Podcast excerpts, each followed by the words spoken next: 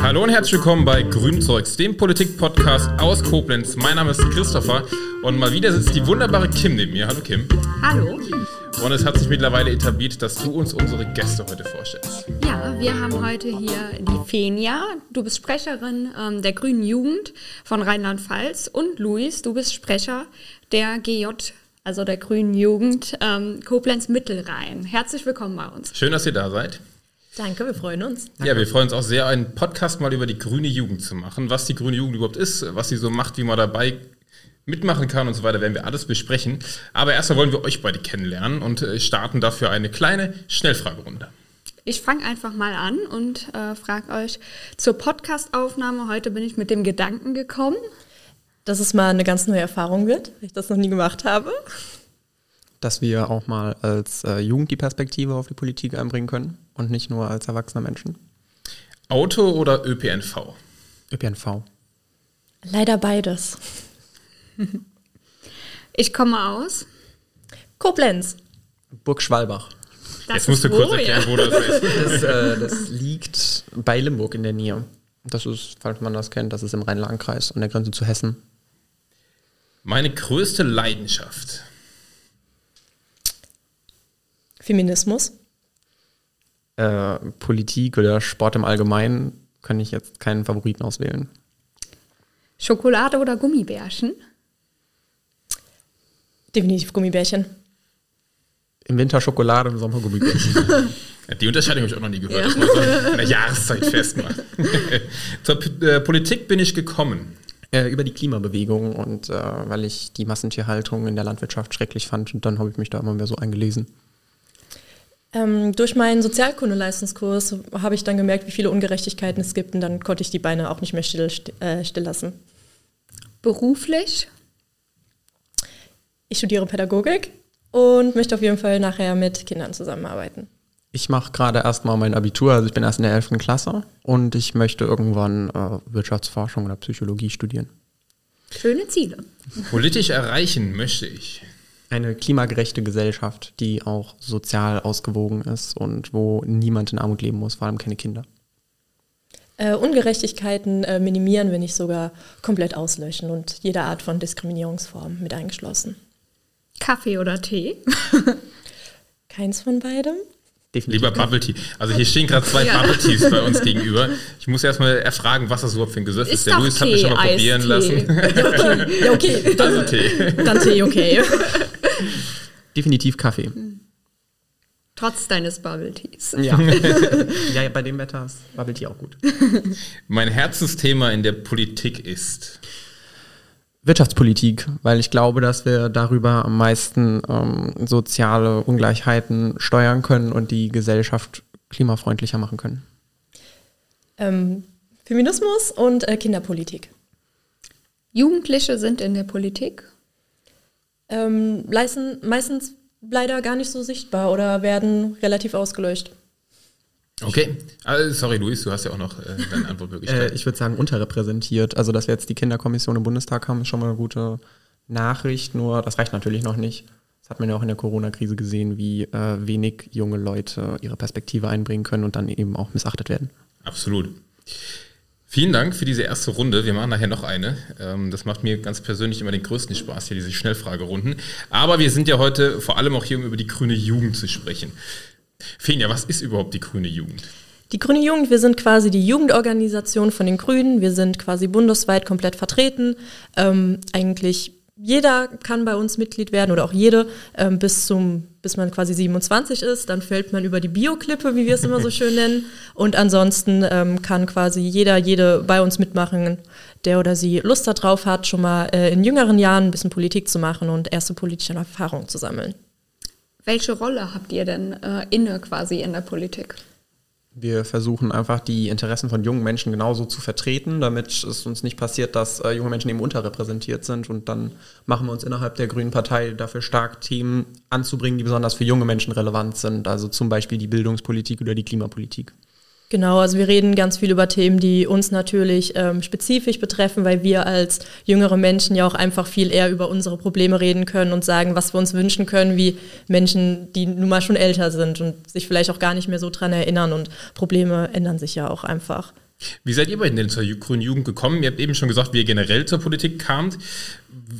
Was war dann der ausschlaggebende Grund zu sagen, okay, jetzt gehe ich zur Grünen Jugend? Louis. Also, dass ich zu den Grünen wollte, war schon irgendwie klar, weil ich nur da wirklich die Ambition gesehen habe, die, das Pariser Klimaabkommen einzuhalten. Und dann war ich irgendwann bei Fridays for Future und habe dann da Leute von der Grünen Jugend kennengelernt und wurde dann da so rangeführt und habe mich dann da auch irgendwann sehr wohl gefühlt. Ja, ich bin tatsächlich mehr oder weniger so ein bisschen reingestolpert. Also ich wusste schon immer, dass ich irgendwie zu einer Partei will, habe mich dann natürlich nochmal mit den Parteien, die überhaupt in Frage gekommen wären, nochmal intensiv auseinandergesetzt. Und dann habe ich herausgefunden, dass es Jugendorganisationen gibt. Und dann habe ich gedacht, okay, wäre ja vielleicht erstmal ein cooler Einstieg, quasi da was zu machen. Und dann bin ich eigentlich ziemlich schnell bei der Grünen Jugend gelandet und ähm, bin da dann auch eigentlich ziemlich direkt aktiv geworden. War das dann die Grüne Jugend Koblenz? Gab es die zu dem Zeitpunkt schon oder noch? Oder was für eine Grüne Jugend war das? Ähm, ja, doch, genau. Das war hier der Kreisverband. Damals hießen wir noch äh, Grüne Jugend Mittelrhein einfach nur. Und dann gab es aber auch irgendwie schon die erste Landesveranstaltung, kurz ähm, nachdem ich quasi beigetreten bin. Und da bin ich dann auch quasi so ganz alleine hingefahren, war so, okay, ich lerne jetzt einfach Leute kennen, die vielleicht auch ein bisschen Bock auf Politik haben. Wie lange seid ihr jetzt schon Mitglied? Also seit der Europawahl 2019, also jetzt wahrscheinlich zweieinhalb Jahre. Ich müsste jetzt etwa vier Jahre Mitglied sein. Vielleicht ist das noch ein interessanter Punkt für unsere HörerInnen, nämlich, ähm, also wir müssen gleich mal über Toni sprechen. Kim, du vergisst ja, es jedes Mal. Sie, aber ich habe ihn eben noch extra, äh, als ich das Foto gemacht habe, habe ich ihn extra nach vorne. Wobei ich glaube, mit euch zwei haben wir hier so die absoluten Gender-Profis. Also ich glaube, da müssen wir gar nicht, äh, also wir müssten euch, glaube ich, Toni geben zum Quietschen, falls wir es nicht ja, schaffen. Hier, die Fenia sitzt hier auch ähm, Perfekt. nee, was ich gerade sagen wollte, ähm, diese Aufspaltung ja auch in Kreisverbände. Also es ist für alle HörerInnen vielleicht interessant, dass man sagt, gibt es in jeder Stadt oder in jedem Kreis wirklich einen grünen Jugendverband oder wie ist das in Rheinland-Pfalz aufgestellt? Also die großen Städte hier haben alle eigentlich einen Kreisverband. Ansonsten auf dem Land ist es halt immer noch ein bisschen schwierig. Ähm, prinzipiell würde ich sagen, sind wir eigentlich in Rheinland-Pfalz ganz gut vertreten, aber wir haben natürlich immer noch ein paar Gegenden, die sind nicht so gut abgedeckt. Äh, zum Beispiel der Westerwald, da haben wir momentan leider keinen Kreisverband. Aber wir haben auch immer wieder ganz viele äh, Kreisverbände, die sich neu gründen. Also ich bin erst morgen wieder bei einer Gründung dabei von einem neuen Kreisverband. Und das ist dann natürlich auch immer schön, wenn man junge Menschen sieht, die sagen, okay, wir haben Bock, das zu machen und das selbst in die Hand nehmen. Woran glaubst du, liegt das, dass es in manchen Kreisverbanden noch keine GJ gibt? Wahrscheinlich einfach irgendwie, ja, vielleicht auch einfach ein bisschen zu konservativ. Immer ländliche Ort ist, kennen wir, glaube ich, alle, die vom Land kommen, komme ich ja auch. Es ist ein bisschen schwierig. Die meisten da sind relativ konservativ oder nicht ganz so offen wie so. Und ich glaube, dann ganz oft fehlt auch irgendwie einfach ein bisschen die Ambition, da jetzt irgendwie zu sagen, hey, wir machen das jetzt und man muss ja dazu sagen, dass auch die Grünen an sich in, im ländlichen Raum schwächer sind als im, im Stadtgebiet. Äh, das gleiche gilt dann eben für die grüne Jugend, denke ich. Richtig. Jetzt seid ihr nicht nur Basismitglieder bei der Grünen Jugend, sondern habt auch besondere Rollen inne. Welche sind das, Luis? Äh, ich bin Sprecher der Grünen Jugend Koblenz und versuche dann da vor allem die Außenwahrnehmung der Grünen Jugend Koblenz Mittelrhein äh, aufzubauen und zu repräsentieren, dass wir dann irgendwie zum Beispiel uns intensiv um Social Media kümmern. Ich habe ja auch noch eine Co-Sprecherin, die Marisa, die heute nicht dabei ist. Und äh, ja, wir versuchen uns dann vor allem um die Öffentlichkeitsarbeit zu kümmern. Ja, wir haben leider nur äh, vier Mikros, deswegen. Grüße gehen raus. ja, genau, Grüße, Grüße gehen raus. Äh, aber ähm, ja, wir sind leider irgendwie immer nur begrenzt. Ich meine, ähm, damit alle Leute ja auch äh, gleich auf den Redeanteil kommen, ist das, glaube ich, auch ganz gut mit den vier. Aber ähm, wir, wir denken auf jeden Fall äh, mit an sie. Bleiben wir kurz bei der Grünen Jugend Koblenz Mittelrhein. Ähm, wer seid ihr? Was macht ihr? Wie kann man bei euch mitmachen? Also wir treffen uns alle drei Wochen hier in der Geschäftsstelle der Grünen oder draußen, wenn das Wetter gut genug ist. Und momentan arbeiten wir daran, dass wir unsere Zusammenarbeit mit anderen Jugendparteien verbessern und unsere Strukturen ein bisschen überarbeiten. Und dann haben wir gerade noch eine kleine Kampagne zu einem Thema, das wir im Hintergrund, die wir gerade noch im Hintergrund vorbereiten und dazu gibt es dann bald auch mehr. Willst also nicht verraten, woran ihr gerade arbeitet? Noch nicht. Muss man also auf Instagram äh, verfolgen. Genau. genau, ihr habt einen eigenen Instagram-Kanal, den kann man gerne mal äh, abonnieren. Jetzt hast du es gerade schon angesprochen. Ich äh, bekomme das auch über den Instagram-Kanal öfter mit, dass ihr mit den anderen Jugendorganisationen hier in Koblenz arbeitet. Mit welchen vor allem? Das sind ja nicht alle. Und wie, wie läuft das so, diese Zusammenarbeit? Also wir arbeiten mit den Jungliberalen und den Jusos, also den, der Nachwuchsorganisation von der FDP und der von der SPD zusammen und versuchen dann vor allem irgendwelche Schnittmengen zu finden und dann, also wenn man sich zusammentut, ist man immer stärker und dann versuchen wir auch gemeinsam irgendwie Themen voranzubringen, unterstützen Veranstaltungen und planen dann auch zusammen gerade ein Projekt. Wie laufen die Treffen da immer ab? Na, wir treffen uns alle paar Wochen und als allererstes gehen wir dann mal die ganzen Termine durch, die wir so haben, dass man dann Grußworte, Grußworte halten kann und äh, auch guckt, wo man sich besucht, was man zusammen machen will und inwiefern man sich zum Beispiel auf bestimmte Aktionen vorbereiten möchte. Und es ist aber am Ende trotzdem so, dass wir alle selbstständig arbeiten und äh, auch eine Koexistenz führen und nicht ein Verband sind. Jetzt würde mich aber trotzdem interessieren, äh, wir haben ja in Koblenz das Bündnis quasi auf Stadtratsebene zwischen Linker und äh, die Partei, SPD und uns Grünen. Jetzt macht ihr eher das Ampelmodell, wie es dazu kam. Aber warum nicht mit der, gibt ja auch eine Nachwuchsorganisation der Linken, gibt auch eine von der CDU. Also mit der Jungen Union tut sich die grüne Jugend äh, naturgemäß immer ein bisschen schwer. Das ist, glaube ich, auch kein Geheimnis. Die sind ja auch gar nicht so jung. die sind ja auch teilweise gar genau. Mal ein bisschen äh, Kritik da. ja, es ist leider so. Und ähm, wir haben uns für die Ampel entschieden, als ähm, oh Gott, was war das? Nach der Bundestagswahl eigentlich, als die Bundeskoalition gebildet wurde, haben wir gedacht, wir wollen uns auch mit Julis und der SPD zusammentun und zusammen irgendwelche Projekte angehen. Mit der, mit der, äh, mit Solid, also von den Linken, haben wir auch immer so ein bisschen Schwierigkeiten gehabt und haben deshalb da auch keine große Zusammenarbeit aufgebaut. Es ist auch einfach mal ein neues Bündnis mit den äh, Julis zusammenzuarbeiten und zu versuchen, auch mit liberalen Schnittmengen zu finden ist ja blöd, wenn man immer nur das linke Lager auf der einen Seite hat und das konservativere Lager auf der anderen Seite. Absolut. Und dass die Ampel funktioniert, sehen wir auf Landesebene äh, hier in Rheinland-Pfalz und sehen wir jetzt natürlich auch auf Bundesebene. Deswegen, warum nicht auch bei der, bei den Jugendorganisationen? Ich finde das ein total klasse Format. Ähm, und ja, macht weiter damit, schön. Gerne auch mal in den Kreisverband äh, mit reintragen. Ähm, das wäre jetzt nämlich die nächste Frage. Wie ist dann eigentlich so die Zusammenarbeit zwischen einer Jugendorganisation und der Partei, vor allem auf kommunaler und Fina darf uns gleich auch erzählen auf Landesebene? Also auf Kreisebene äh, haben wir die Grünen vor allem beim Wahlkampf dann versucht, auf Social Media und an den Wahlkampfständen beim Plakate aufhängen und und und zu unterstützen.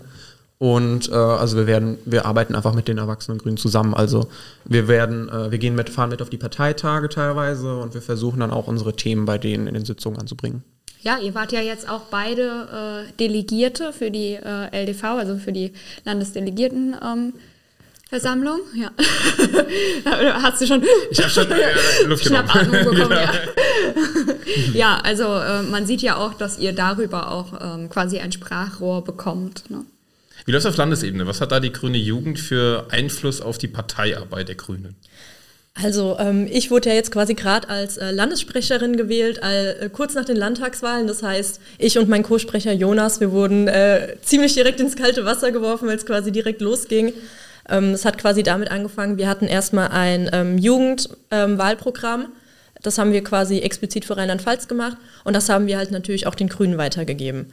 Und dann haben wir quasi gesagt, hey, das wäre ganz cool, wenn vielleicht ein paar Sachen davon mit in den Koalitionsvertrag kommen könnten. Das ist dann auch tatsächlich passiert. Ich glaube, darüber werden wir nachher noch reden. Ähm, und das ist dann natürlich auch immer ganz cool, dass man quasi merkt, okay, die äh, quasi unsere Mutterpartei, die interessiert sich für das, was wir machen. Und natürlich, aber auch generell würde ich sagen, haben wir eigentlich ein ziemlich gutes Verhältnis zu den Grünen. Ähm, nämlich auch, wir haben immer unsere festen Redebeiträge bei allen möglichen Veranstaltungen. Also jetzt auch auf der LDV hatten wir als Grüne Jugend einen festen Redebeitrag. Und ähm, generell auch ganz oft, wenn es um irgendwelche jugendpolitischen Themen geht, dann wurde ich auch schon ganz oft irgendwie angerufen und wurde gesagt, hey, Fenja, wie seht ihr das als grüne Jugend dazu? Ist das okay? Oder wünscht ihr euch das oder dies? Also es wird schon auch irgendwie darauf eingegangen, was wir uns wünschen, was uns wichtig ist, was natürlich ziemlich cool ist. Und ich weiß auch noch, äh, als ich quasi gerade sehr frisch gewählt wurde, hatte ich ein paar Tage später direkt ein Telefonat mit Anne Spiegel, die ähm, mich und Jonas kennenlernen wollte und wissen wollte, was wir uns quasi nochmal explizit wünschen ähm, und wie wir den Koalitionsvertrag finden, ob wir da irgendwie gerne was ändern würden. Und das war dann natürlich auch schon ganz cool, dass sich quasi wirklich so unsere Spitzenkandidatin nochmal Zeit genommen hat, irgendwie mit uns zu telefonieren und darüber zu reden.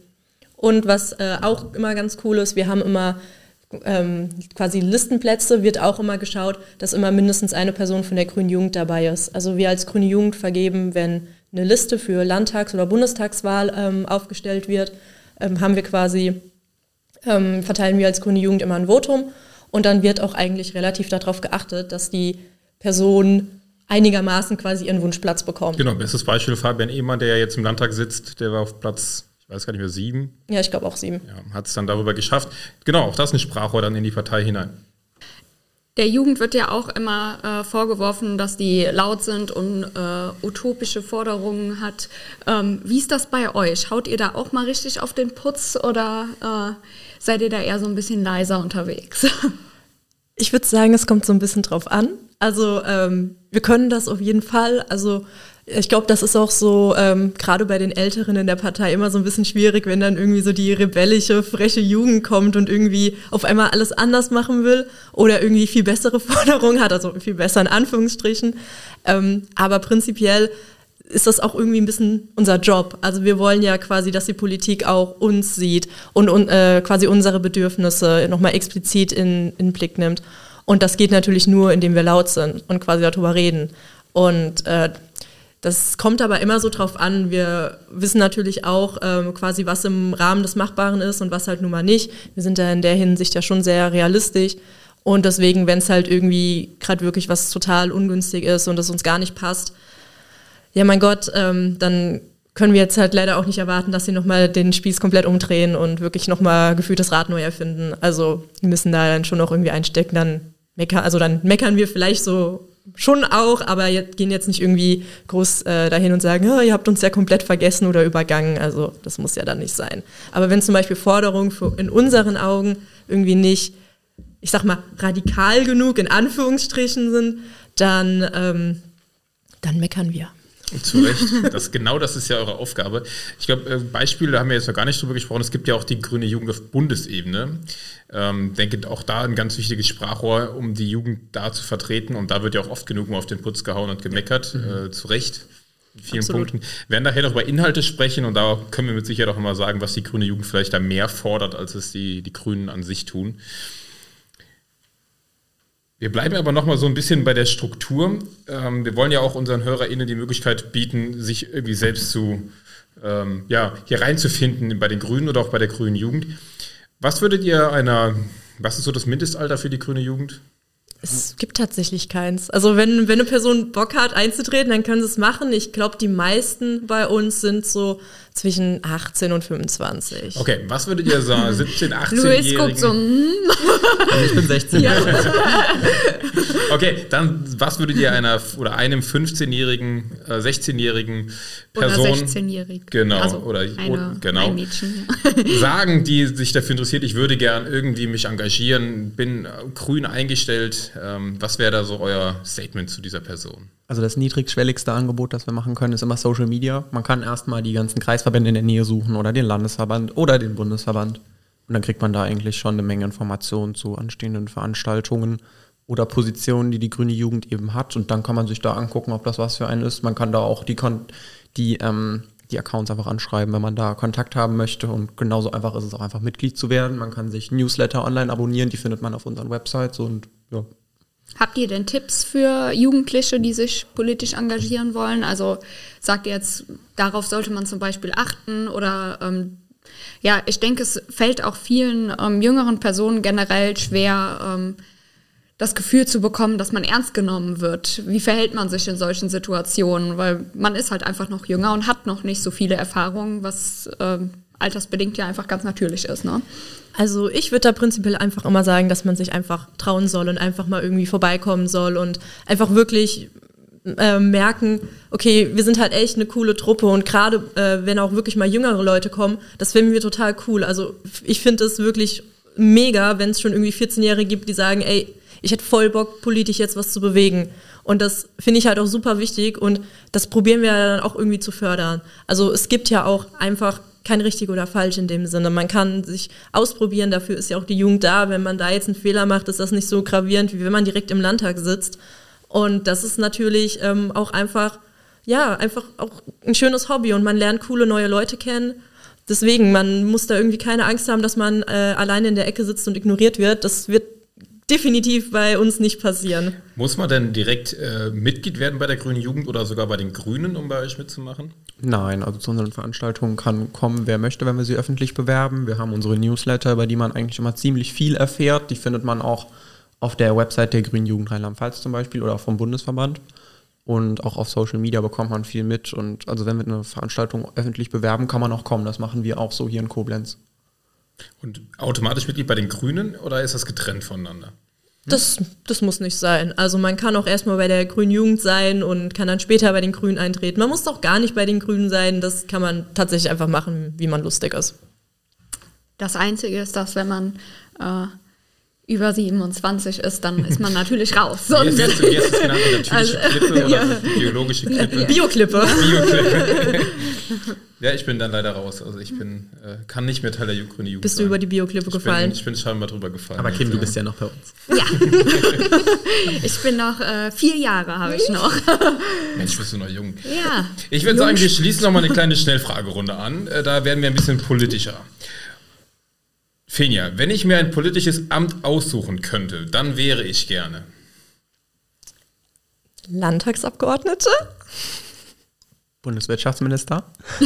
Lass uns mal kurz darüber sprechen. Ja. Warum wär, wärst du gerne Landtagsabgeordnete, Fenja? Ich, ich finde Landespolitik eigentlich echt äh, ziemlich cool und ähm, ich weiß nicht, ich bin halt so jemand, ich möchte irgendwie gern was verändern und ich habe das Gefühl, wenn man so ein Amt hat, dann kann man das einfach gut machen. Und ich glaube auch, das klingt jetzt vielleicht ein bisschen, ein bisschen sehr komisch, aber ich glaube, so eine Person wie, wie ich es bin, wäre, glaube ich, im Landtag ganz cool. Was bist du denn für eine Person? Ich würde schon sagen, ich bin jetzt nicht so die typische Politikerin. Ich bin dann schon noch ein bisschen, bisschen lauter, noch ein bisschen. Bisschen wilder. Das musst du erklären, Luis. Warum ist Fenja eine wilde Person? Weil sie nicht gerne ein Blatt vor den Mund nimmt und das ist auch gut so, dass sie ähm, versucht, Themen so, zu, äh, so an die Öffentlichkeit zu bringen, dass jeder sie versteht und dass es nicht einfach 10.000 Fachwörter sind, die man da um die Ohren geschmissen bekommt, sondern dass sie es versucht, sehr empathisch und auch ja, niedrigschwellig anzubieten, was sie macht. Zum Beispiel auch auf ihrem Social-Media-Account. Wollte ich auch gerade sagen. Also äh, ich, ich finde deine ganzen Infoposts immer klasse. Also auch große Empfehlung für deinen persönlichen äh, Instagram-Account. Bisschen Werbeblock hier. Ja. ja, wirklich, weil du hast ja, also du machst ja wirklich ähm, viele Informationsposts einfach über, über gewisse Themen, die dich ähm, ja persönlich auch angehen, aber ja politisch auch interessant sind, ne? Luis hat gesagt Bundeswirtschaftsminister, also nicht Landesebene, sondern Bundesebene. Warum wäre das für dich interessanter als die Landesebene? Naja, also aktuell bin ich ja eh noch ein bisschen jung. Aber ähm, also man hat ja, ich finde, man hat ziemlich klar gesehen, wie ambitionslos eigentlich die große Koalition an absolut alles rangegangen ist, was sie angepackt hat. Also angepackt in Gänsefüßchen. Und ähm, also man hat ja jetzt bei Robert Habeck ziemlich schnell gesehen, was sich so alles erreichen lässt, wenn man sein Amt auch ernst nimmt. Das ist vorher in der großen Koalition nicht passiert. Robert Habeck will es jetzt bis zum Herbst schaffen, die äh, Importe aus Russland an Gas, Öl und Kohle runterzuschrauben. Und das war was, was Peter Altmaier nicht angegangen ist, was jetzt aber ziemlich schnell geht, wenn man es eben will. Und ich glaube, dass wir über die Wirtschaftspolitik einfach sehr viel erreichen können, dass wir die Gesellschaft gerechter machen und Klimaneutralität schaffen. Also Luis ist der neue Robert Habeck 2055. Haben noch ein bisschen Zeit. Okay, machen wir weiter mit der nächsten Frage, Kim. Meine erste Amtshandlung wäre. Ich würde die AfD zum Gendern zwingen. Das muss ja Das, wie, das fände ich super. wie willst du das denn tun? Ich, ich krieg das schon hin. Also, wie gesagt, äh, Louis hat ja gerade eben gesagt, ich nehme kein Blatt vom Mund, das stimmt. Ähm, ich selbst ähm, gender schon ziemlich lange, auch in meinem normalen Sprachgebrauch und gerade diese ganze Diskussion darum, die finde ich unfassbar nervig, weil sie vor allen Dingen auch eigentlich nur von der rechten Seite geführt wird. Und ähm, ja, ich weiß nicht, gäbe irgendwelche Konsequenzen, wenn sie es nicht machen. Ich würde mir da schon noch was Feines ausdenken. Luis. Äh, ich würde sämtliche fossile Subventionen streichen wollen, äh, in fossile Energieträger und äh, Energiekonzerne wie RWE enteignen wollen. Du kannst doch jetzt nicht sowas sagen, wenn ich so eine Antwort Wie sehe ich denn jetzt aus? Vor allem im besten Fall ist bis 2055, wenn du dein Amt antrittst, das Ganze gar kein Thema mehr. Stimmt. Ja, hoffen wir es. Wir, äh, wenn wir jetzt richtig Gas geben, dann. Hahaha. Also, nee, ich, nee, wirklich. Ich finde ja, also man merkt schon in dieser Regierung, und das, das höre ich tatsächlich auch ähm, von total vielen Leuten, die, ähm, die irgendwie CDU wählen und, und die jetzt so mittlerweile sagen, oh, ähm, ich finde das eigentlich total super, was im Moment auf äh, Bundesebene passiert. Und Man merkt einfach, das ist das, was passieren kann und dass man die letzten 16 Jahre einfach gesehen hat, wie wenig eigentlich passiert ist. Naja, mindestens an der letzten Amtszeit der Großen Koalition hat man eben auch einfach gemerkt, dass keiner der Beteiligten eigentlich noch wollte.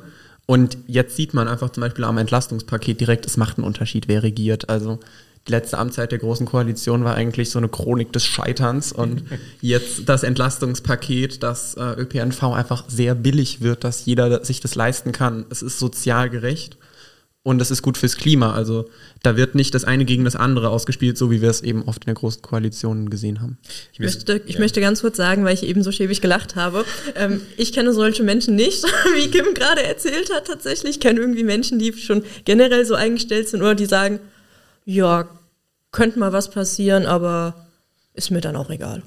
Echt? Also ich habe tatsächlich ähm, die Tage noch mit jemandem gesprochen, der äh, selbst CDU-Mitglied ist und äh, tatsächlich dann gesagt hat, also von Annalena bin ich ja total begeistert und ich hatte so ein Misstrauen ihr gegenüber.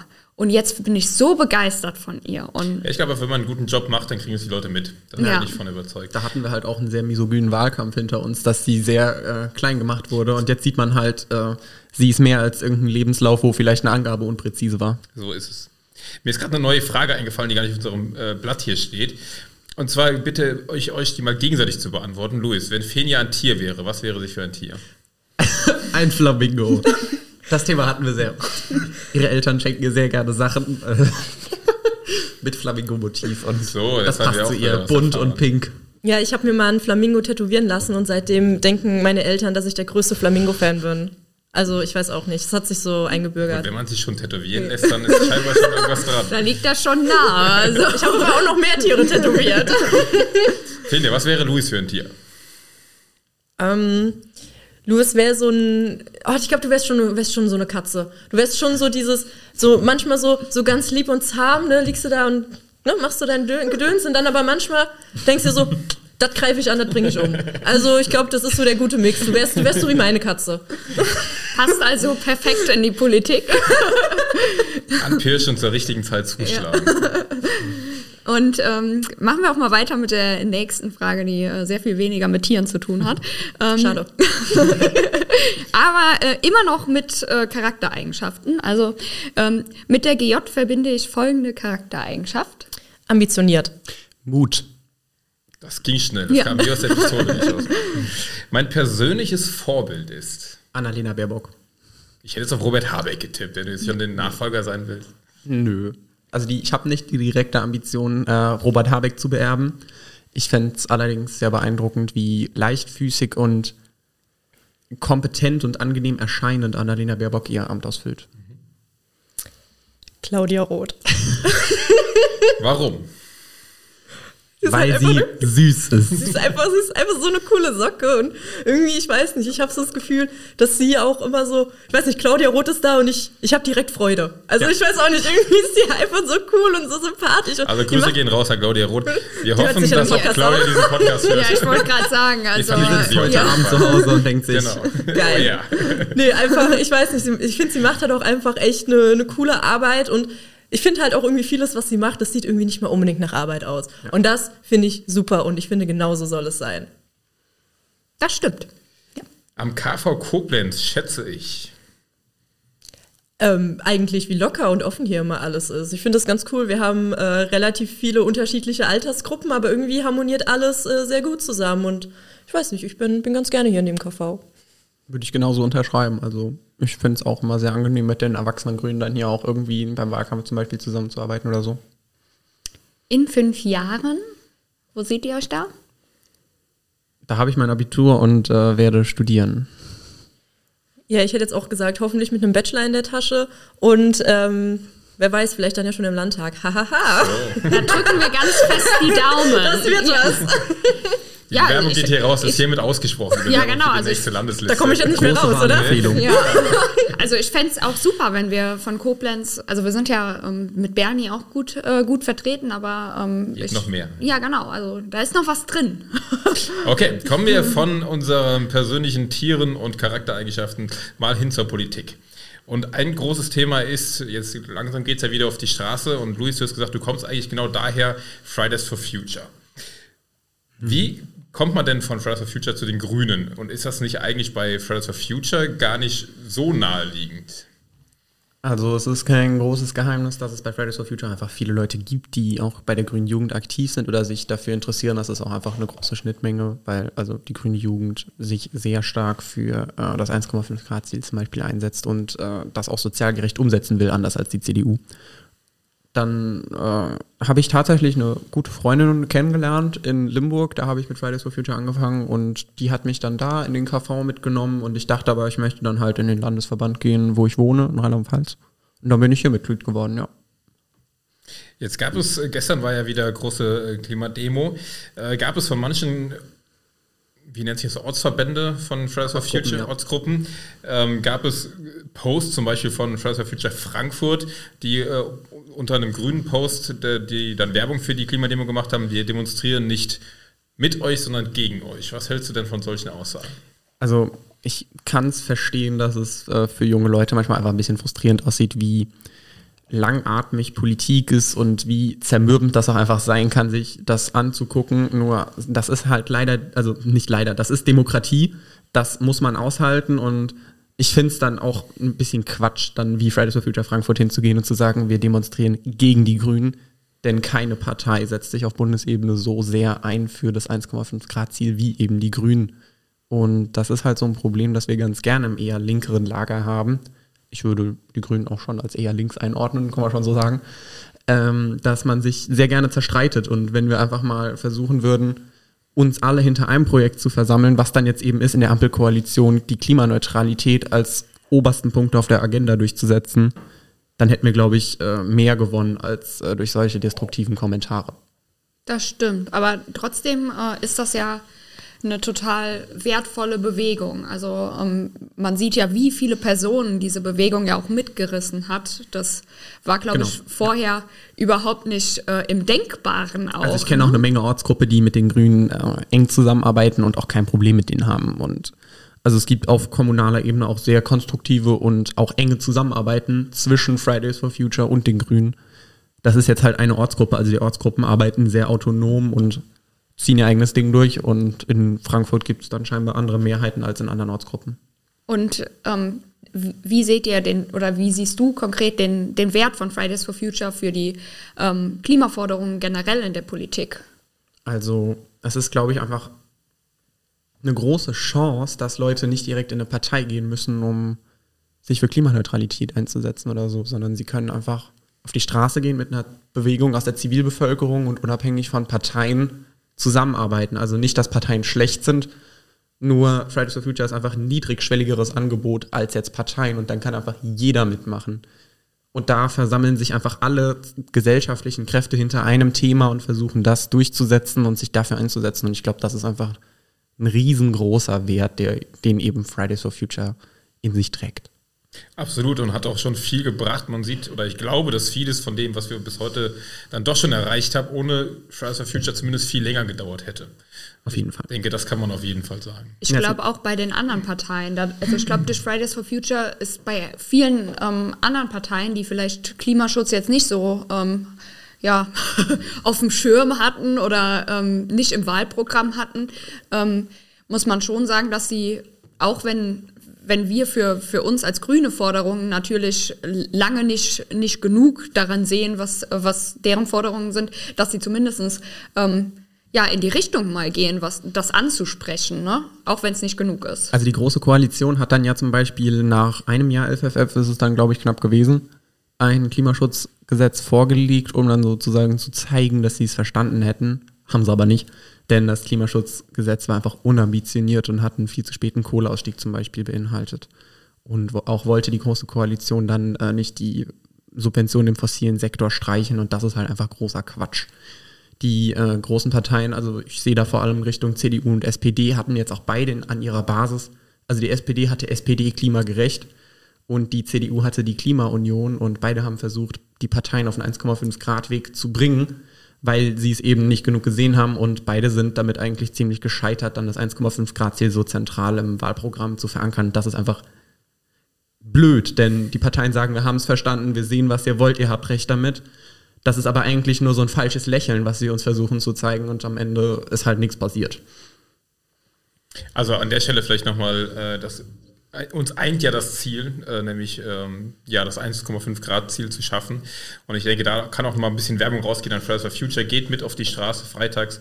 Ich weiß gar nicht, wie ist das jetzt hier in Koblenz äh, oder hier in der Umgebung? Wie oft wird dann äh, wirklich gestreikt? Ist ja nicht jeden Freitag. Also wegen Corona wird es einfach schwieriger, dass die Aktionen dann auch einfach oft online waren. Aber an sich wird schon, also vor Corona war es deutlich öfter und jetzt ist es alle paar Monate mittlerweile in Koblenz und in Limburg so. Das wird aber auch, gehe ich von aus, wieder mehr werden, mehr werden, wenn die Corona-Pandemie nicht mehr so die Medien dominiert und man auch guten Gewissens wieder Großveranstaltungen zulassen kann.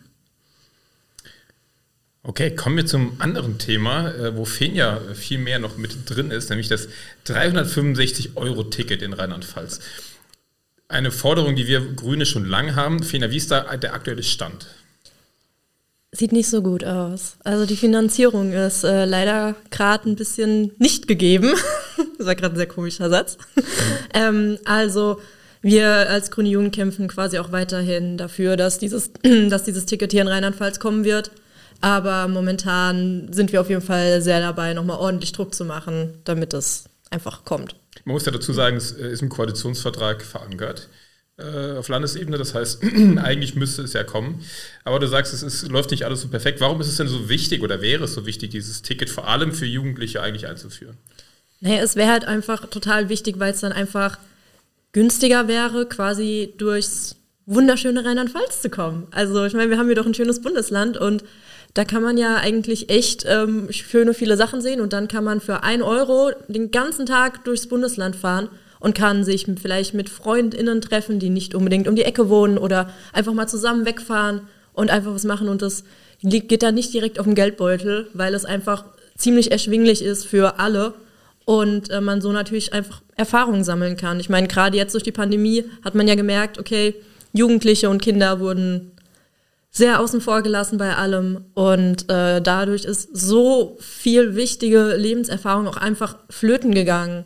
Und ich denke, gerade jetzt ist es dann wichtig, dass man den Kindern und Jugendlichen irgendwie sowas ermöglicht, dass man sagt, okay, Pandemie war jetzt natürlich doof, konnte niemand unbedingt was für, aber ähm, hier, ihr könnt quasi jetzt günstig ein bisschen reisen, holt die Erfahrung nach und habt eine schöne Zeit quasi. Hinzu kommt, wenn es ja dann für alle mal irgendwann gelten sollte, ist ja einfach dass der ÖPNV einfach verbessert werden muss. Also wenn wir wegkommen wollen von, ja, von, dass jeder ein Auto hat oder zwei, ähm, dann muss ein guter und ein erschwinglicher ÖPNV im, im ganzen Land da sein. Und ich glaube, das ist ein wichtiger Schritt auf diesem Weg. Genau, ja, das ist, das ist natürlich auch ähm, klar, grüne Forderung, äh, dass mehr ÖPNV genutzt wird. Wie gesagt, das äh, ist auf jeden Fall auch natürlich ganz weit vorne, aber ich denke halt, wie gesagt, dass es besonders für junge Menschen auch wichtig ist, weil die halt meistens einfach noch keinen Job und so haben und sich das dann nicht so gut leisten können. Aber ein Euro pro Tag, ich glaube, das kriegen die meisten hin. Ja, und auch kein Auto. Ne? Wir ja, können ja genau. gar kein Auto fahren, ja. weil das ist ja auch so eine Sache. Ich hatte, ich war in Bad Ems auf der Schule und ähm, in, in Lahn, also ich habe in Lahnstein gewohnt und da ging es immer noch. Also da fahren einige Busse und einige Züge auch. Wir haben zwei Bahnhöfe gehabt, also richtig stark eigentlich, dafür, dass Lahnstein nicht so groß ist. Ähm, ja, aber dann, äh, wenn man so in Bad Ems auf der Schule ist, dann kommen ganz viele aus dem Westerwald. Und äh, da ist tatsächlich so gewesen, da waren Freundinnen von mir, die die konnten gar nicht Bus fahren. Da ist so einmal am Tag ein Schulbus gefahren und das, also das geht ja gar nicht. Die waren ja immer darauf angewiesen, dass die irgendjemand irgendwo hinfährt. Also es ist ja auch so ein mhm. Freiheitsgedanke. Irgendwie. Ja, genau. Das, das denke ich nämlich auch. Dieses Ticket wäre auch einfach so ein riesiges Ding der Unabhängigkeit, dass man einfach sagt so, hey Mama, ich fahre dahin, tschüss, komm nachher wieder. So, dass sich auch dann einfach niemand so großartig kümmern muss. Weil, wie gesagt, ich komme auch vom Land, äh, wirklich, bei uns sind nur die Schulbusse gefahren in unserem Ort, sonst nichts, Wochenende nichts. Das heißt, ich kam quasi nirgendwo hin, ohne dass meine Eltern mich irgendwo hingefahren haben. Das ist natürlich total nervig. Also wäre natürlich viel cooler, wenn dann quasi auch gemerkt wird, ah, okay, dieses Ticket, das wird gut genutzt, dann lass uns doch auch einfach mal ein bisschen den ÖPNV ausbauen. Also das wäre dann quasi so die nächste Schlussfolgerung, die dann eigentlich kommen sollte. Und das ist ja natürlich auch so ein bisschen das, worauf wir äh, setzen. Ich bin jetzt mal gespannt, es soll ja jetzt das, äh, ja, das, das Ticket äh, für 9 Euro im Monat äh, kommen. Jetzt sind sie ja gerade am Überlegen, oder die Forderung kam ja auch von den Grünen Rheinland-Pfalz, ähm, dass man das auf ein 0-Euro-Ticket äh, quasi ändert. Ich könnte mir vorstellen, dass man da, wenn man da erstmal sieht, wie gut das funktioniert und wie gut sowas angenommen wird, dass das einen Effekt hat, dass man sagt, okay, lass uns das mal langfristig machen, wäre zumindest mal eine Hoffnung dabei. Ja, das ähm, hoffe ich auch sehr. Ich meine, wir haben ja auch das 365-Euro-Ticket zum Beispiel schon in Hessen und da funktioniert das auch super. Also es wird total gut angenommen und deswegen sehen wir ja, okay, wenn es da angenommen wird, dann wird es in Rheinland-Pfalz auch höchstwahrscheinlich gut angenommen werden. Ich glaube, Baden-Württemberg ist momentan auch an dem Ticket dran. Also quasi ganz viele äh, Bundesländer merken mittlerweile, okay, es hat einen ziemlichen Mehrwert. Also lass es doch einfach machen. Und deswegen hoffe ich auch, dass das, was jetzt in diesem Entlastungspaket ist, wenn das kommt, dass dann vielleicht auch noch endlich mal gecheckt wird, dass ÖPNV gar nicht so nervig ist. Absolut. Dann äh, widmen wir uns noch ähm, einem anderen Thema und zwar der Forderung der Grünen Jugend, das Wahlalter auf Null zu senken. Was äh, ist überhaupt eure Meinung dazu? Also so persönlich. Also als ich das das allererste Mal gehört habe, habe ich auch gedacht, okay, crazy, aber wenn man sich irgendwie mal so ein bisschen damit befasst, ich bin mittlerweile tatsächlich ziemlicher Fan davon und es lässt sich für mich auch eigentlich ziemlich, äh, ziemlich easy erklären, nämlich ich denke, es gibt nach oben hin keine Grenze fürs Wahlalter, warum gibt es dann eine nach unten? Also ich denke, entweder wäre irgendwie das Faire, entweder es gibt auch eine nach oben oder es gibt halt einfach gar keine Grenzen. Vor allen Dingen, weil 18 halt auch wieder so total zufällig gewählt wurde. So, okay, da wirst du volljährig, aber nur weil man volljährig ist, heißt ja nicht, dass man äh, wichtige politische Entscheidungen treffen kann. Also, ich weiß nicht, ich finde das irgendwie total, ja, einfach komisch. Manche sind mit 14 schon politisch fitter, als manche es mit 52 sind. Und ähm, das wird aber halt irgendwie gar nicht gesehen. Es geht ja quasi einfach darum, dass jede Person die sich quasi fit genug fühlt oder quasi denkt, hey, okay, ich kann und möchte mitentscheiden, dass sie das auch, das auch dürfen. Weil ich meine, wir haben hier einen, einen sehr sympathischen 16-jährigen jungen Mann sitzen, der ähm, schon sehr lange politisch aktiv ist, ähm, aber er darf nicht wählen. Finde ich irgendwie sehr unfair. Ja, Jetzt ist das Wahlalter ab null auf jeden Fall eine schöne Forderung. Ich glaube, jetzt erst, im ersten Moment erstmal unrealistisch. Realistischer wäre ja ab 16 zumindest vor das Wahlalter zu setzen. Wie ist denn da eigentlich so der Sachstand aktuell, zumindest bei Rheinland-Pfalz? Ja, also es steht im Koalitionsvertrag, es stand aber auch schon davor im Koalitionsvertrag. Das Problem ist, dafür wird eine Zweidrittelmehrheit gebraucht im Landtag und die CDU. Ich glaube, mir muss ich gar nicht sagen. Die CDU blockiert das einfach schon die ganze Zeit. Und äh, alle anderen Parteien, AfD außen vor natürlich, äh, sind sich da auch eigentlich sehr einig, dass das ziemlich cool ist. Aber ohne die CDU wird das nichts. Und die CDU denkt weiterhin, ah, nee, Wahlalter 16, machen wir nicht. Ist nicht unser Klientel, die wählen uns nicht, also machen wir es nicht. Genau, so, ja, genau so, das denke ich nämlich auch so. Ich glaube, die sind, wäre natürlich so die Partei, die wahrscheinlich nicht ganz so davon profitieren würde. Ja, sieht man ja auch in den Umfragen. Ne? Also ja. wenn man ähm, sich anguckt, wie junge Leute wählen, dann ist das ja grün und gelb. ähm, und also man sieht ja, dass quasi eigentlich die, die großen Parteien ganz andere Parteien wären, wenn, wenn das Recht quasi ja. äh, von Jungen ähm, wahrgenommen werden könnte. Ne? Jetzt wird ja immer argumentiert, äh, warum das Wahlalter auf 18 bleiben sollte, weil man erst damit dann auch quasi ja, vertragsfähig ist, Unterschriften leisten kann oder volljährig ist. Würdet ihr das Wahlalter an die Volljährigkeit knüpfen oder spielt das für euch keine Rolle? Ich finde, das Alter ist eine ziemlich willkürliche Grenze dafür, denn Alter sagt eigentlich nichts über geistige Reife aus. Also ich kenne äh, 14-Jährige, denen ich eine fundierte Wahlentscheidung zutrauen würde und ich kenne äh, 45-Jährige, denen würde ich keine fundierte Wahlentscheidung zutrauen. Und es gibt genauso gut auch schon Leute unter 18, die zum Beispiel schon eine Ausbildung machen oder arbeiten gehen. Also man ist dann auch schon bedingt vertragsfähig in einem gewissen Rahmen und ich glaube nicht, dass das Alter da eine so große Rolle spielt. Also das Wahlalter null, das klingt vielleicht auch so ein bisschen kurios, weil dann manche Leute denken, oh, kleine Kinder sollen wählen. Darum geht es aber gar nicht, sondern es geht einfach nur darum, dass ähm, Menschen selbstbestimmt entscheiden sollen, wann sie sich eben dazu bereit fühlen, eine fundierte Wahlentscheidung zu treffen und das dann eben auch dürfen, dass sie das Recht dazu bekommen und dann auch sich selbst quasi gerecht werden können. Genau, also das, was äh, Louis gerade gesagt hat, fand ich auch nochmal sehr wichtig, vor allen Dingen in Bezug auf, dass es ja auch viele gibt, die schon irgendwie arbeiten gehen. So, das heißt, sie dürfen arbeiten gehen, dürfen Steuern zahlen etc., aber auf einem Wahlzettel ein Kreuzchen setzen dürfen sie nicht. Also ist es irgendwie, wie gesagt, es ist irgendwie eine total willkürliche Grenze, die halt irgendwann mal festgemacht wurde. Und ich sehe das halt einfach total schwierig, weil irgendwie die profitieren da, also der Staat profitiert quasi von denen, weil die gehen ja schon schön arbeiten und zahlen Steuern, was ja alles gut und wichtig ist. Aber trotzdem gibt der Staat denen dann quasi nicht mal irgendwie das Recht zurück, dann, dass sie wenigstens auch mitentscheiden können, was quasi mit denen passiert. Und das ähm, finde ich ist schon echt eigentlich eine Frechheit. Und deswegen bin ich auf jeden Fall dafür, dass das Wahlalter gesenkt wird, wenn nicht sogar äh, komplett abgeschafft wird. Und es ist einfach die oder eine der zentralen Forderungen der Grünen Jugend. Ich glaube, das ist auch mit da euer Thema überhaupt. Ähm, zu Recht, meiner Meinung nach. Du hast es eben schon angesprochen, Fena, oder was los? Ich weiß jetzt nicht mehr, das Entlastungspaket der Bundesregierung. Auch da hat sich die grüne Jugend vor allem ja auf Bundesebene zu geäußert. Wie empfindet ihr als Vertreter der Grünen, VertreterInnen der grünen Jugend dieses Entlastungspaket? Also mit dem Paket an sich kann man schon, finde ich, relativ zufrieden sein, denn es sind viele Maßnahmen drin, die einfach sozial und ökologisch Sinn ergeben.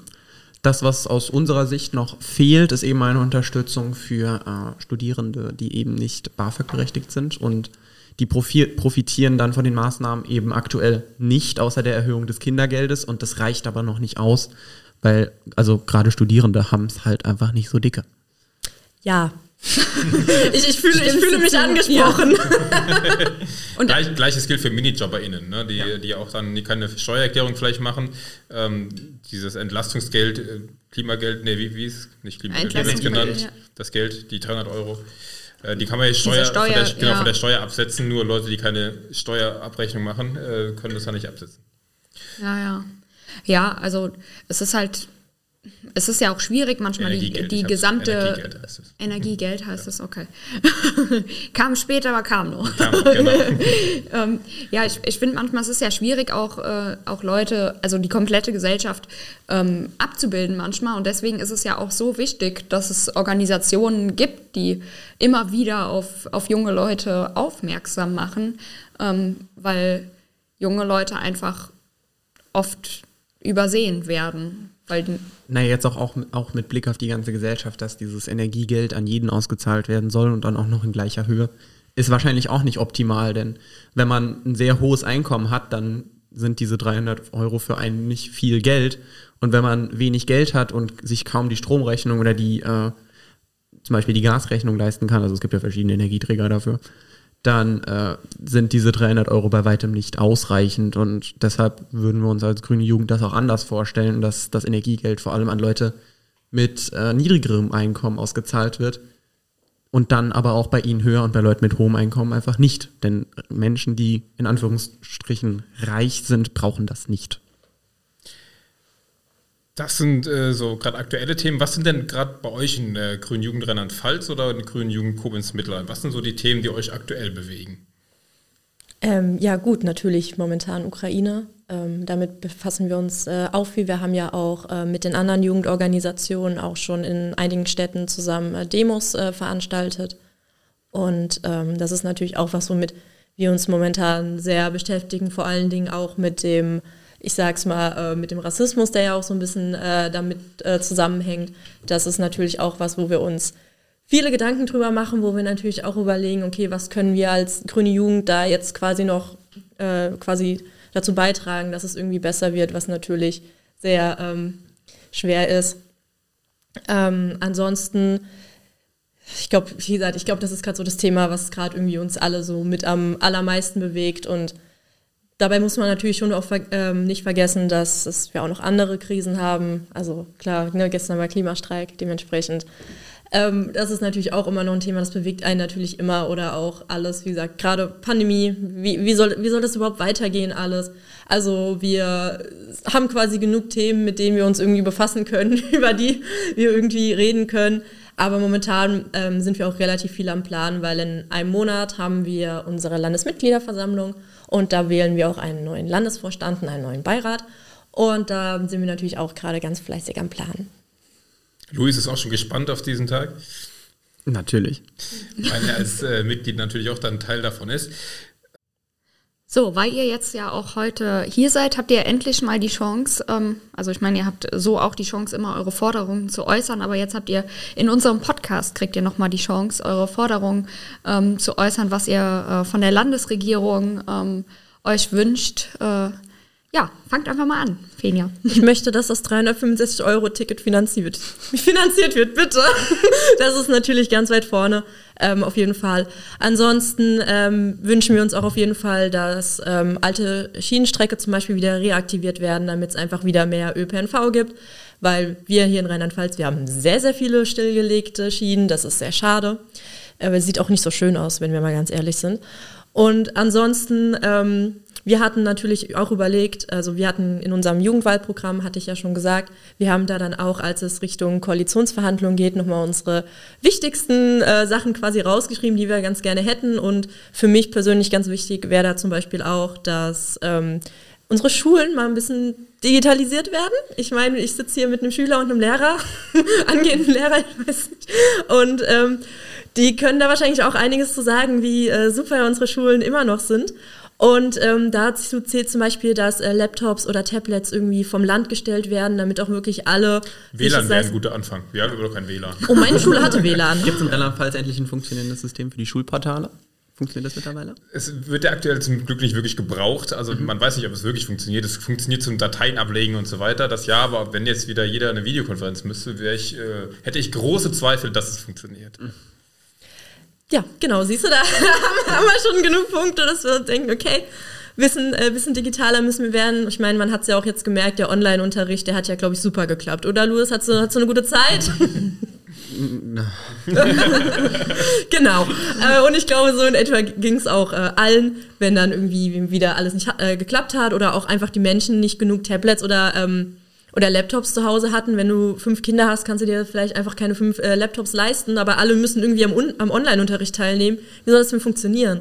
Und genau das ist so das Punkt. Es muss, muss einfach vom Land gestellt werden, äh, irgendwie auf einer Leihebene oder sowas, damit das einfach besser funktioniert. Vor allen Dingen, dann kann man auch die Bücher alle irgendwie digital haben und da müssen die Kinder nicht mehr mit ihrem schweren Ranzen da rumlaufen und irgendwie den fetten Dirke-Atlas mitschleppen, der war immer die Hölle. ähm, das wäre schon eigentlich äh, ganz cool. Ansonsten ähm, fordern wir auch schon relativ lange, dass der 8. Mai bitte ein Feiertag wird. Das für die Menschen, die es nicht wissen, das ist das Ende vom äh, Zweiten Weltkrieg.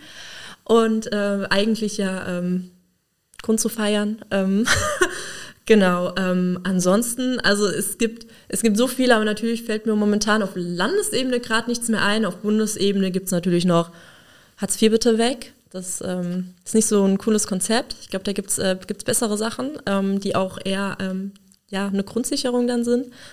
Ähm, und ansonsten natürlich ähm, aufs Klima bezogen, äh, natürlich, dass wir einfach sehr viel äh, schneller.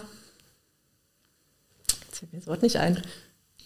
Wie heißt das? Klima. Die Wirtschaft dekarbonisieren. nicht das, was ich sagen wollte. ähm, klimaneutral werden. So, das war das, was ich gesucht habe. Klimaneutral werden. Genau. Wir als grüne Jugend haben da ja auch immer ein bisschen ambitioniertere Forderungen als die Grünen. Ähm, weil wir einfach sehen, wie notwendig es ist, dass wir jetzt handeln. Ich glaube, wir, also wir fordern, äh, Rheinland-Pfalz soll quasi klimaneutral werden bis, ich glaube, 2030. Das ist nicht mehr so lange. Da müssen wir uns ein bisschen dran halten. Ob das was wird, andere Frage. Ähm, und im Koalitionsvertrag steht ja irgendwie dieser Korridor von fünf Jahren, irgendwie auch ganz ominös. Ähm, ja, genau. Also ansonsten, natürlich Klimapolitik gibt es äh, sehr, sehr viele Sachen, aber da kennt Louis sich ein bisschen besser aus. Das ist nicht so ganz mein Thema. Louis, hast du Ergänzungen? Ähm, es ist vor allem, also der Bereich, dem, an den wir jetzt besonders ran müssen, ist der Verkehrssektor. Da ist in der vergangenen Zeit einfach viel zu wenig passiert. Da sind die Emissionen einfach quasi gar nicht gesunken. Und ähm, da spielt das 365-Euro-Ticket tatsächlich eine große Rolle. Da, also wir haben ja gerade in Rheinland-Pfalz ziemlich ländliche Strukturen, es sind weite Wege. Und ich kann jeden Menschen auf dem Land verstehen, der sein Auto nun mal einfach braucht, dass er es dann auch, dass er dann auch Angst davor hat, es abzugeben, weil es nun mal dann auf dem Land einfach momentan notwendig ist und dass die Leute gezwungen sind, sich so ein teures Ding zu kaufen. Autos sind einfach sehr teuer. Und ob das als Freiheit definiert werden kann, weiß ich nicht. Ich glaube, es ist einfach mehr Freiheit, wenn man kostenlosen, ticketfreien öffentlichen Personennahverkehr hat. Gerechter Den, auf jeden Fall, ne? Weil so ist Freiheit für die, die es sich leisten können. Genau, ne? genau. Und also ich habe das auch selbst erlebt, ich lebe auf dem Land und äh, wenn ich dann nach Koblenz fahren wollte, ja, dann bin ich auch mal 30 Euro für Hin- und Rückweg, äh, also dem Bu mit dem Bus nach Dietz, mit dem Zug nach äh, Koblenz und dann wieder zurück. Das ist schon, das kann schon sehr schnell sehr teuer werden, wenn man da die Wege zurücklegen will. Und ähm, also ich habe jetzt einen kleinen Motorradführerschein gemacht und kann deshalb wenigstens jetzt von A nach B kommen, ohne äh, meinen kompletten Tagesplan an dem äh, spartanischen Angebot des ÖPNVs anzupassen. Also jede Menge Forderungen. Grüße gehen an der Stelle raus an die Landesregierung, die natürlich auch HörerInnen dieses Podcasts sind. Äh, zumindest weiß ich von äh, Teilen der, der, der, grünen Fraktion und der Landesregierung, dass die uns auf jeden Fall hören und auch hier bald Gäste sein werden. Ja. Ja, also äh, total viele spannende Forderungen und auch sehr, sehr wichtige Forderungen. Und ich finde immer, ähm, also oft wird auch so gesagt, oh, okay, man, man fordert ähm, irgendwie Sachen, die, die viel zu radikal sind, aber äh, wenn man in der Zeit zurückguckt, war irgendwann auch mal das Wahlrecht für Frauen radikal und ähm, das sind halt eben nun mal äh, immer Forderungen, die man, die man stellen muss, um auch weiterzukommen. Ne? Man muss sich ja auch mal was trauen mit den Forderungen. Und genau dafür seid ihr, äh, wie ihr hier sitzt und die grüne Jugend an sich einfach total wertvoll. Und äh, vielen, vielen Dank, dass ihr heute hier wart. Es war ein, ein, Fest mit euch hier zu sprechen. Ich glaube am Anfang, also bei den Einführungsworten, wenn man dann erklärt, wie das hier funktioniert, sage ich immer, seid locker und äh, je lockerer, desto besser. Ich habe so einen lockeren Podcast gehört, hatten wir noch nie. Ich glaube, wir haben selten so, äh, so viel gelacht das und so stimmt, wenig ja. Also ihr seid jederzeit äh, wieder herzlich eingeladen. Ja. Vielen, vielen Dank für heute. Das ähm, ja, ich wünsche euch einen wunderbar sonnigen Tag. Wir haben jetzt gleich noch Neumitglieder treffen. Das müsst ihr nicht mitmachen, weil ihr nicht unbedingt neu seid. Ihr seid, seid trotzdem herzlich eingeladen. Aber äh, Luis tanzt schon wieder auf die Musik. Ja, er findet ihr total geil. Ich übrigens auch. Kim, vielen, vielen Dank für heute. Ja, ich danke euch und äh, also für heute und euer Engagement. Genau, bleibt dran. Fenia, dich sehen wir dann in fünf Jahren im Landtag und äh, 2055 dann Luis als Bundeswirtschaftsminister. Ich freue mich drauf und Dankeschön, es war mir ein inneres Blumenpflücken.